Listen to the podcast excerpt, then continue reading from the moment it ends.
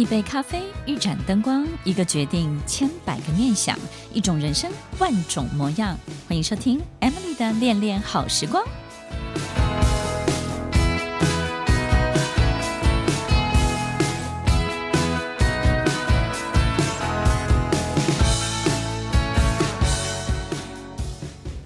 欢迎收听《恋恋好时光》，我是 Emily，在每周六晚间八点到十点，与您在空中共度美好的时光。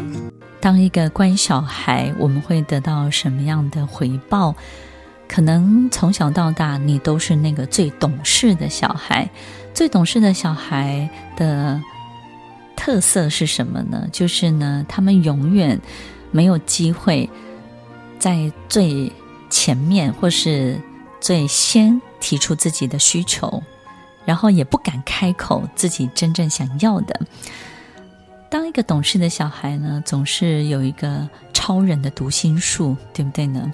这种读心术呢，他总是能够知道这个妈妈背后的这个行为的动机是什么。好比可能某一些委屈，或者是某一些可能不被理解的部分，然后呢，被这个小孩给读到了。当我们是一个懂事的小孩的时候，我们就会特别特别的去感受到这些背后的一切。于是呢，我们就开始做出了一个决定，对不对呢？比如说，你热爱音乐，可是呢，当你看到妈妈非常的辛苦，或是爸爸呢，可能为了某些事情而发愁的时候，你就不敢去奢望，觉得自己可能有一天可以拥有一架钢琴。甚至呢，可以一直一直不断的学音乐，然后成为一个音乐家。所以呢，你可能会在这个夜深人静的时候，或是私底下去做一个决定，告诉自己：那我就不要再学了，因为只要我不学了，然后呢，我假装我不喜欢，我假装这个东西我不感兴趣，于是我的爸爸妈妈就没有负担了，然后他们就不会为了。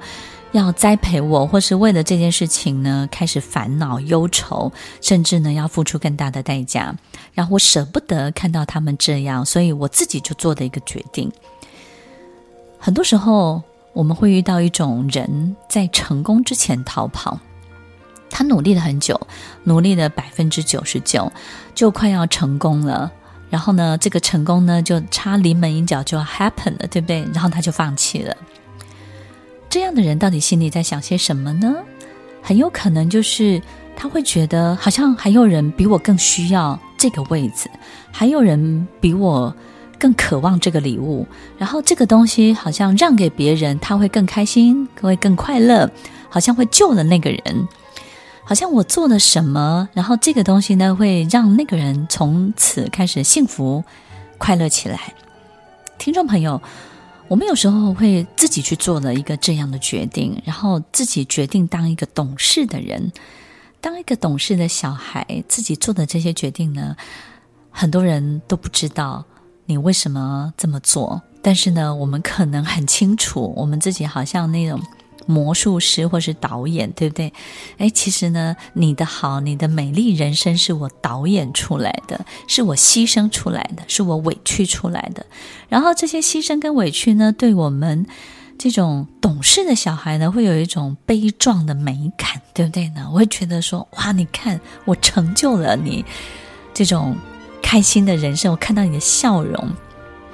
其实，在背后呢，是因为我做了什么什么什么样的。这个放弃或者是这种退却的决定，所以听众朋友，当一个懂事的小孩，他最需要的回报，我们有时候会觉得好像是别人的笑容，对不对？或是别人的快乐，我们就会满足了。其实，懂事的小孩最怕最怕遇到崩溃的那一刻，通常就是他的很多的委屈没有被看见。然后很多的牺牲没有被理解，当别人觉得这一切是理所当然的时候，他就会非常非常的受伤。所以，当一个懂事的小孩，到底他想要得到什么呢？他想要得到的就是能够去安慰别人的心，安慰爸爸妈妈的心，然后呢，让别人让爸爸妈妈觉得他是一个不可或缺、生命中非常重要重要的一个角色。所以这件事情呢，这种价值感、这种存在感呢，对懂事的人是非常重要的。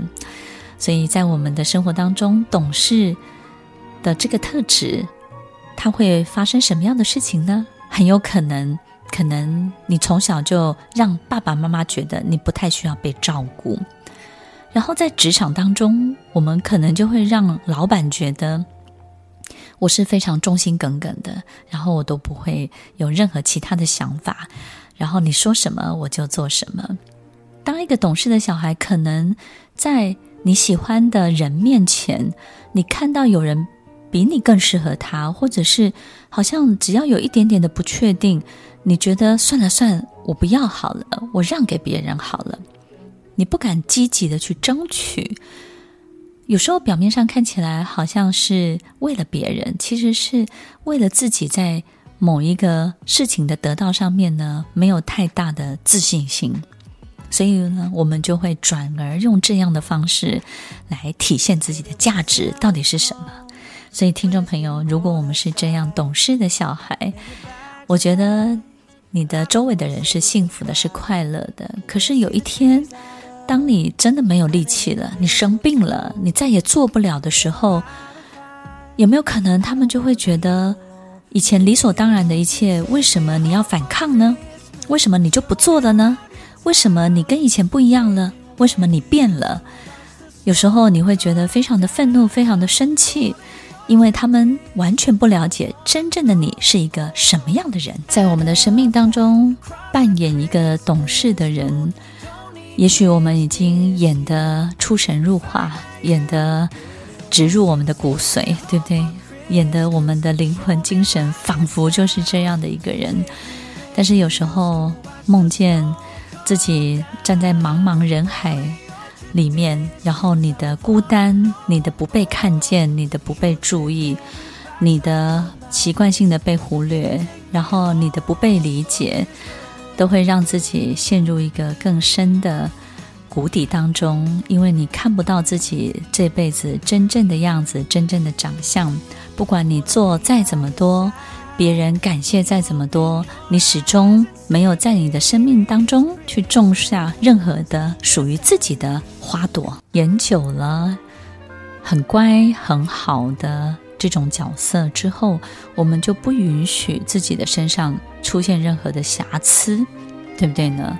哪怕是不小心犯的错，哪怕是不小心惹上的麻烦，于是呢，我们就成为了。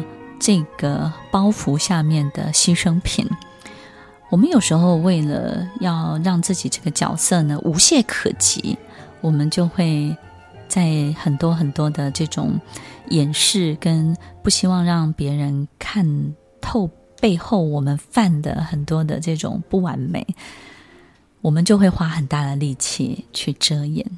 但是呢，在遮掩的过程当中，我们也会养成一种偏执的性格，对不对？所以有时候我们会发现，懂事的人呢，他除了很能够委屈、很能够牺牲自己的需求之外呢，同时呢，他有时候为了证明自己是对的，证明自己是好的，有时候也非常非常的主观。所以呢。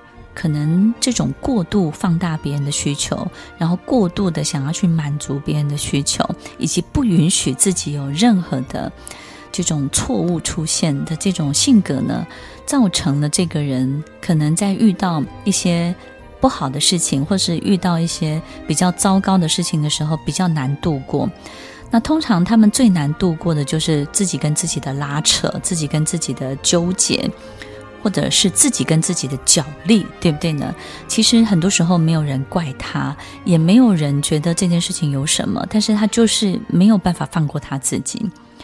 所以，听众朋友，其实当一个懂事的人，我们自然就会形成一种完美的性格，形成一种这种好像习惯放大别人需求的性格。所以，当别人要一百，我们可能会给五百，对不对呢？因为我要让你知道，我能够给你的比你想象中的大很多。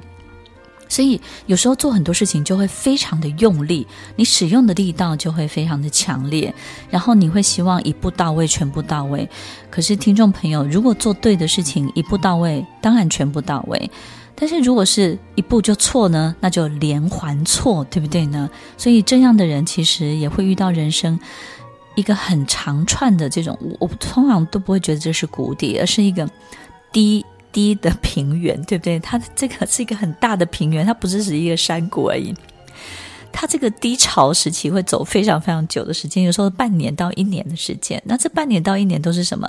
一步错，步步错。然后呢，坚持自己的很多的这种角度，然后呢，不允许自己成为别人口中好像错误的人或失败的人。所以呢，他就会把自己锁在一个这种胶囊当中，然后动弹不得，然后跟很多事情好像对抗过不去。这个对抗就是说，他也要证明自己在其他。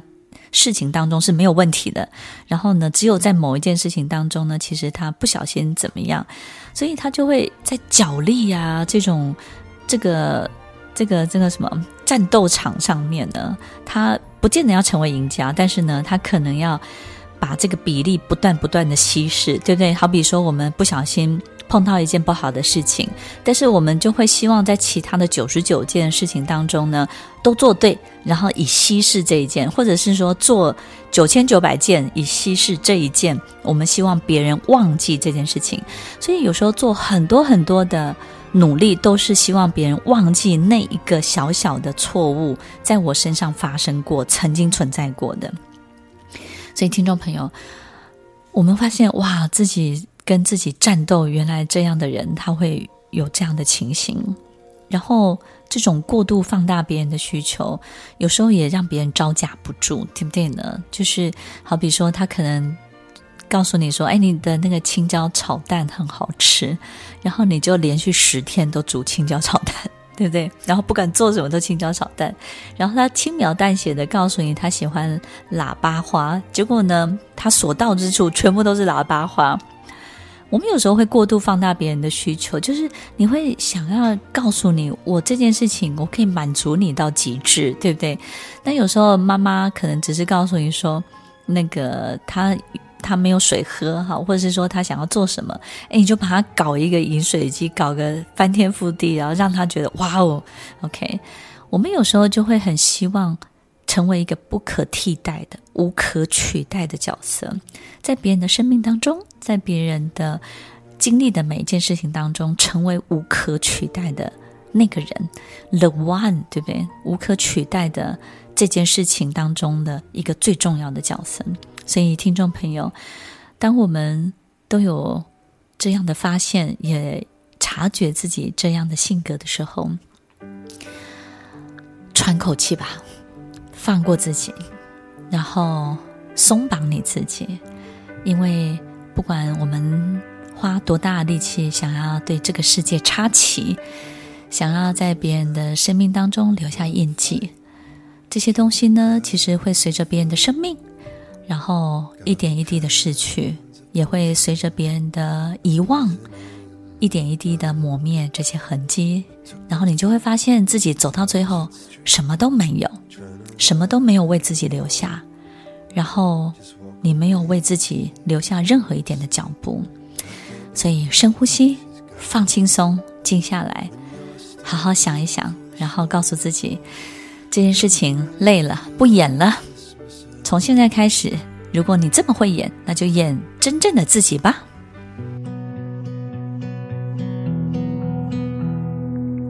I bet you could have used a minute Just a little time alone.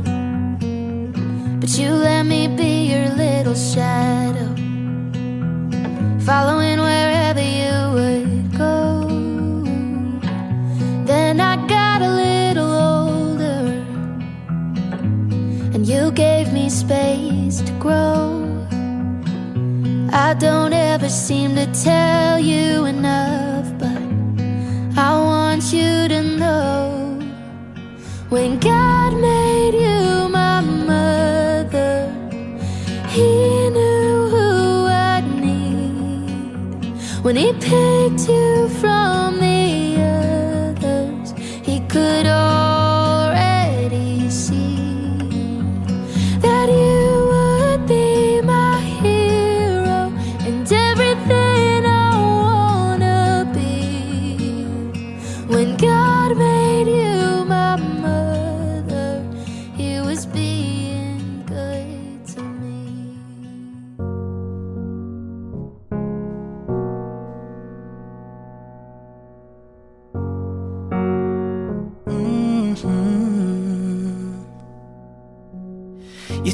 everything and everything you've given me. I always keep it inside.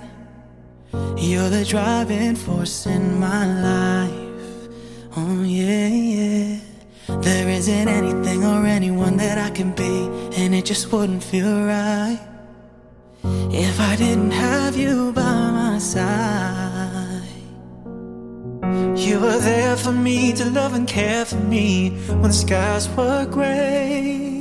Whenever I was down, you were always there to comfort me. And no one else can be what you have been to me. You will always be. And you will always be the girl in my life for all times. Mama, Mama, you know I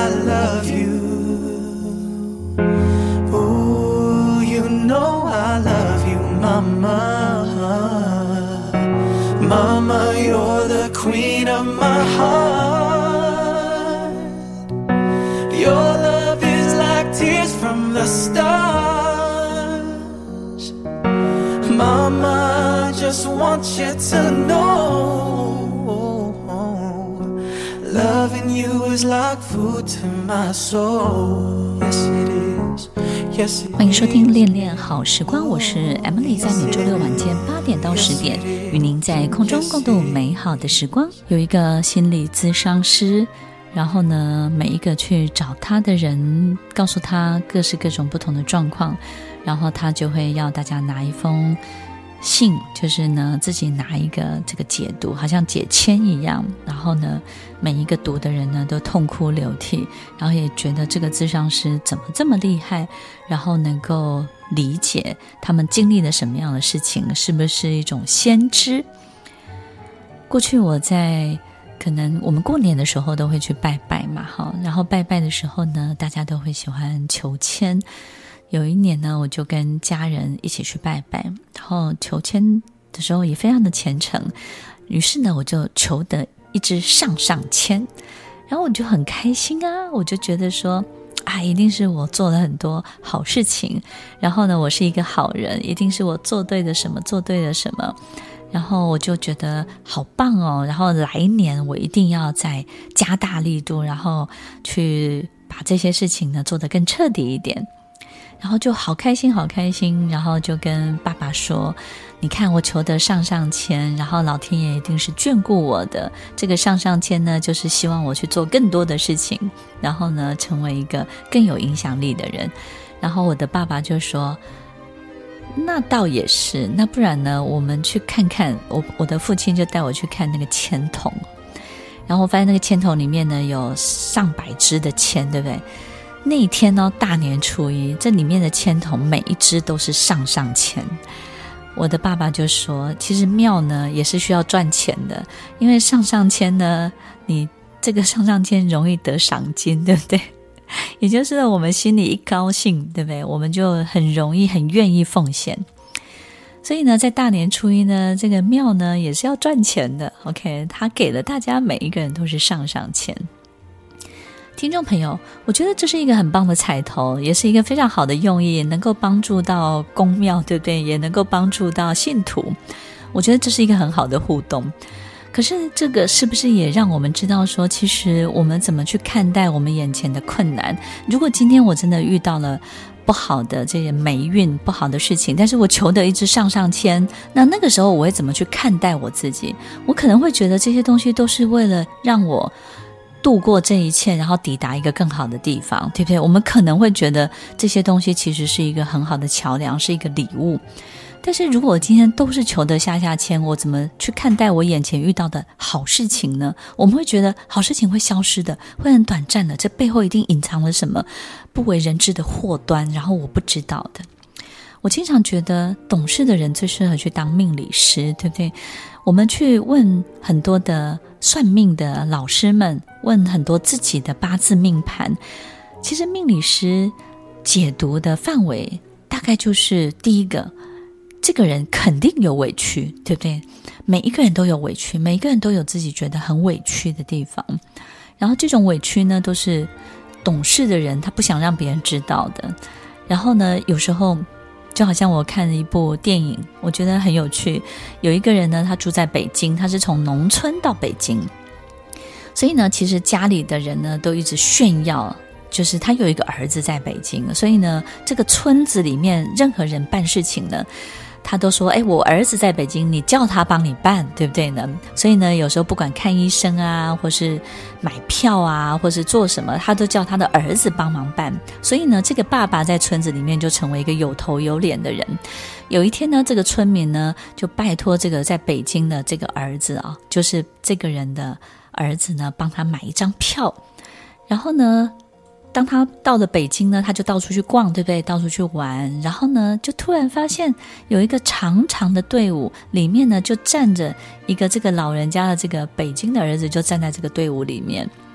然后这个人欣赏了所有的地方的古迹，玩完北京市的所有的游乐地点，看到，哎，你怎么在这里买票？那那个儿子就说：“我就在买你拜托我帮你买的票，你看我也是要排队买票。”所以，听众朋友，有时候懂事的人，其实他付出的代价，他做的所有的事情，跟一般人要付出的代价是一模一样的，只是他会让你觉得，你看我是有能力，他不会让你知道他付出这么多，然后他用尽这么多的心思，然后他做的事情其实也是土法炼钢，也是跟你一模一样的，他不会让你知道这些，这些委屈其实都放在这些人的心里。那什么时候我们还会去找命理师？就是当我们很茫然的时候，对不对呢？所以懂事的人会不会很茫然？当然会啊！你忙完了别人的事情，那面对自己的事情，那你可茫然了，因为你从来没有想过自己到底要走什么样的路，你从来没有想过自己喜欢什么，你也从来没有想过自己要过上什么样的生活，所以你对于你自己的人生超级茫然，你对别人的。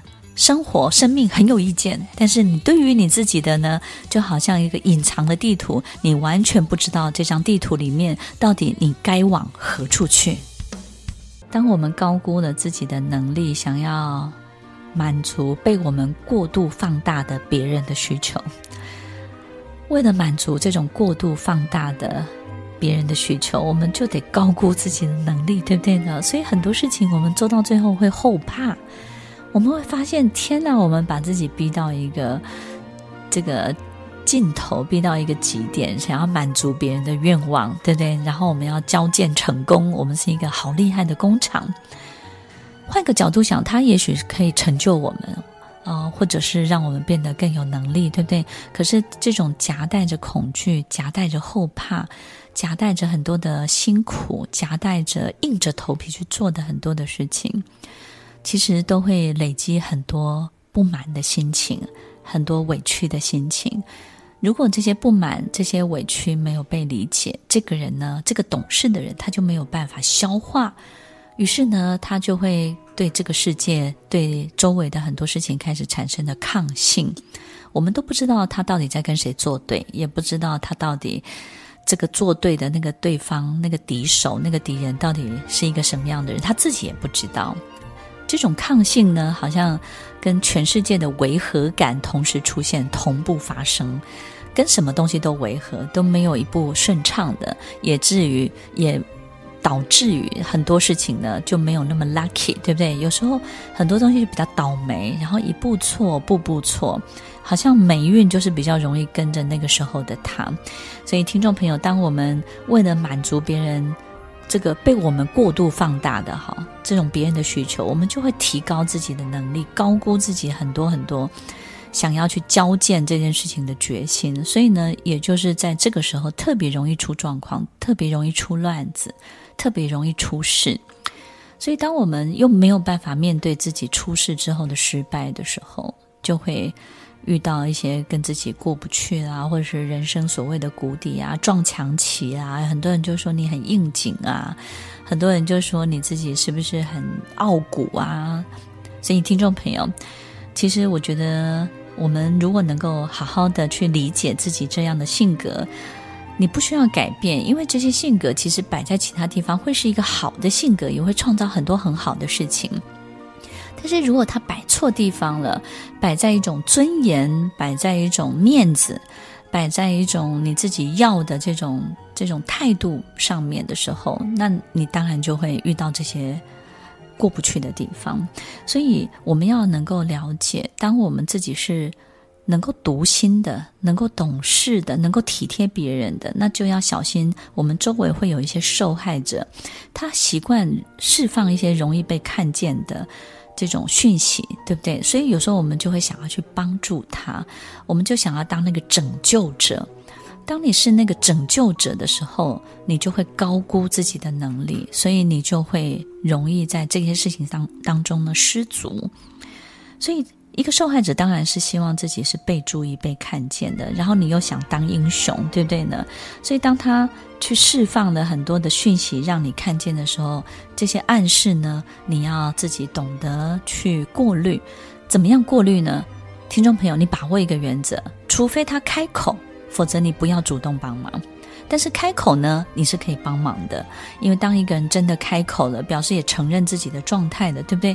但是有些人其实是需要帮忙，但是他就是不开口，他要你自己主动帮他自己讲，这种人就是不认账的人，对不对？不认账的人，你就没有必要去帮助他。再来就是。懂事的人不需要用付出来刷自己的存在感，我们真的不需要透过一直不断的牺牲、奉献、付出来刷这种在。存活在世界上存在感，因为这些东西不会让你变得更鲜明。当我们去助攻别人的时候，是一件好事情。但是，当我们一直想要透过协助者、拯救者来定位自己的角色的时候，你会发现最后你都是被遗忘的人、被忽略的人。那那个时候，你的心情当然就不会平衡了，对不对呢？因为有时候我们给的大部分都是多给的，不是别人真正需要的。我们有时候就是会觉得说啊，你你要一，我给一百；你看你要一百，我给一万；你看你要一百，别人给一万，我给一亿，对不对？你看我多厉害！就是我们刚刚节目当中一开始分享的，就是我们要创造一种无可取代，然后无没有办法被别人替代的这种角色，那个 the one 的这种地位。所以，当我们给的。都是多的时候呢，其实别人是无法招架的，而且呢，不是真正别人最需要的，别人就无法反应，对不对？他也无法感激你，感激可以感激一次，但是感激很多次对别人是很累的事情。所以，听众朋友，我们不需要刻意的善良，我们要做一个真实的人，对不对呢？当我们刻意的善良的时候，就是会刻意的扭曲自己、委屈自己。于是，我们就开始演起一个好人，演起一个懂事的人。不要刻意的善良，做一个真实的人。不要去做一个好人，要做一个真实的人。真实是有力量的，真实会大过于伪善。当我们习惯伪善的时候，我们就会伪装自己；当我们习惯伪善的时候，我们就会创造别人这种莫须有的需求。当我们是伪善的时候，我们就会在别人的花园当中种自己想看见的花，但是不见得是最适合别人的花园的。你说是不是呢？做一个真实的人，给自己最重要的力量。让自己真的可以长出来，告诉自己每一天、每一时、每一刻，谢谢生命中所有给予你礼物的人，也要懂得把礼物给别人，然后要为自己打开自己的礼物，在你自己身上有很多很棒的个性、很棒的特质、很棒的真实的自己，你要好好的珍惜它。欢迎收听《恋恋好时光》，我是 Emily，我们稍后再回来。You gave me the a view of the yard. Whatever the hurt, you knew right where to kiss it. You gave me the best of your heart. And you carried my rocks in your pocket. Flowers and feathers and butterfly wings. You had an answer for all of my questions. You showed me wonderful things.